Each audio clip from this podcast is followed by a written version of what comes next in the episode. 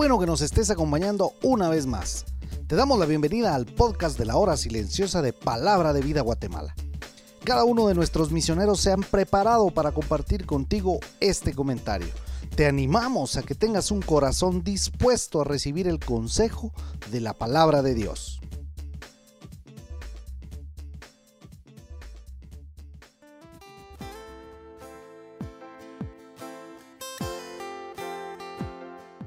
Muy buenos días, qué privilegio nuevamente encontrarnos en el comentario de la hora silenciosa. El día de hoy lo encontramos en el libro de Juan capítulo 16 versículos 1 al 11. Mi nombre es Edward Escobar y es un privilegio nuevamente estudiar juntos la palabra de Dios. Jesús les dice a sus discípulos que tendrían oposición. Él no quería que los tomara por sorpresa ni que tropezaran con ella. Tampoco esperaba que sus discípulos dejaran inmediatamente las sinagogas o que los dejaran por iniciativa propia. Ellos serían forzados a dejarlas por Jesús. También les dice, aún viene la hora cuando cualquiera que os mate pensará que rinde servicio a Dios.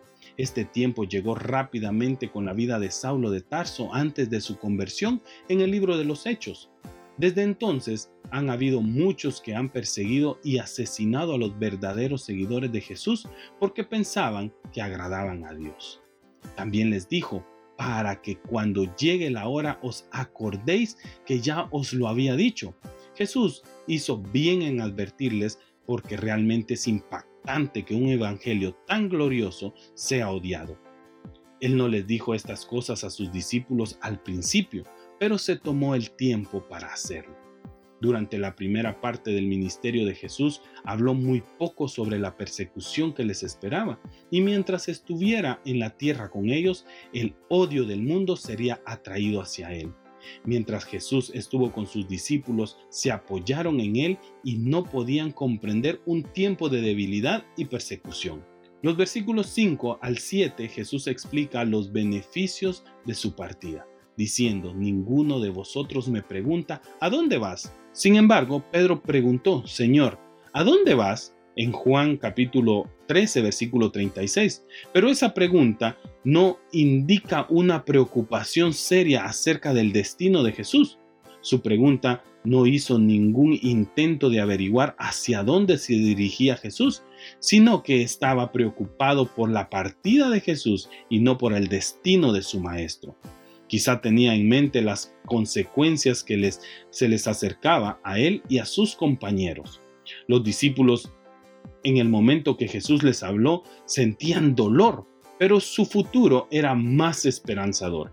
Los discípulos solo podían ver a Jesús partir, pero la partida de Jesús era un paso esencial para su crecimiento como discípulos.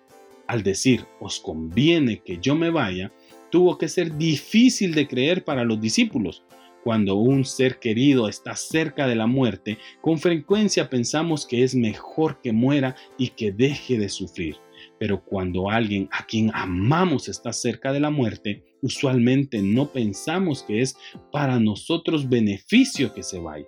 Sin embargo, aquí Jesús dijo que esto no era para su propio beneficio, sino que a ellos les conviene que yo me vaya.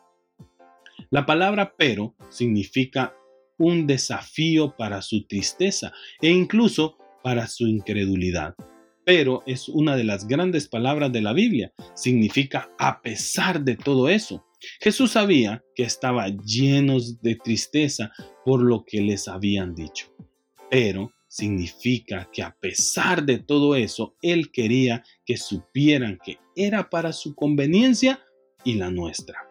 Luego mencionó, porque si no me fuera, el consolador no vendría a vosotros. Jesús tenía un plan, pero no podían comprenderlo. Más de dos mil años después, vemos que cuando Jesús subió al Padre, envió al Espíritu Santo de Dios, el cual tiene un ministerio muy amplio y muy efectivo en el mundo entero. Antes de que Jesús se fuera, los discípulos estaban confundidos eran cabezadura, temerosos, egoístas y egocéntricos.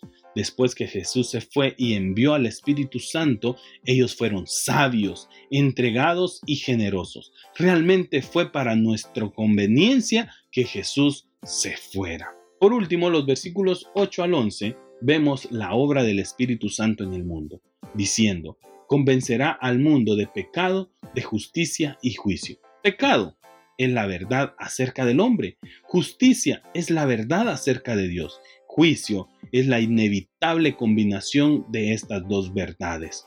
Convencerá significa desengañará al mundo refutando conceptos extraños y opiniones erróneas que los hombres han adquirido y están aferrados por ellos. Por eso, vívelo.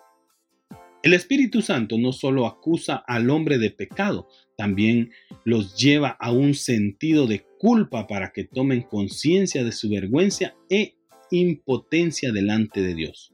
Y es tu decisión ignorar al Espíritu Santo siguiendo en una vida de pecado o ponerte a cuentas con Dios obedeciéndolo en todo momento.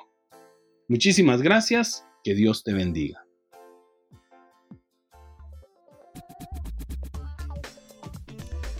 Puedes ser parte del crecimiento espiritual de tus amigos compartiendo este podcast con ellos. Síguenos en nuestras redes sociales para recibir más recursos como este. Nos encontramos nuevamente el día de mañana.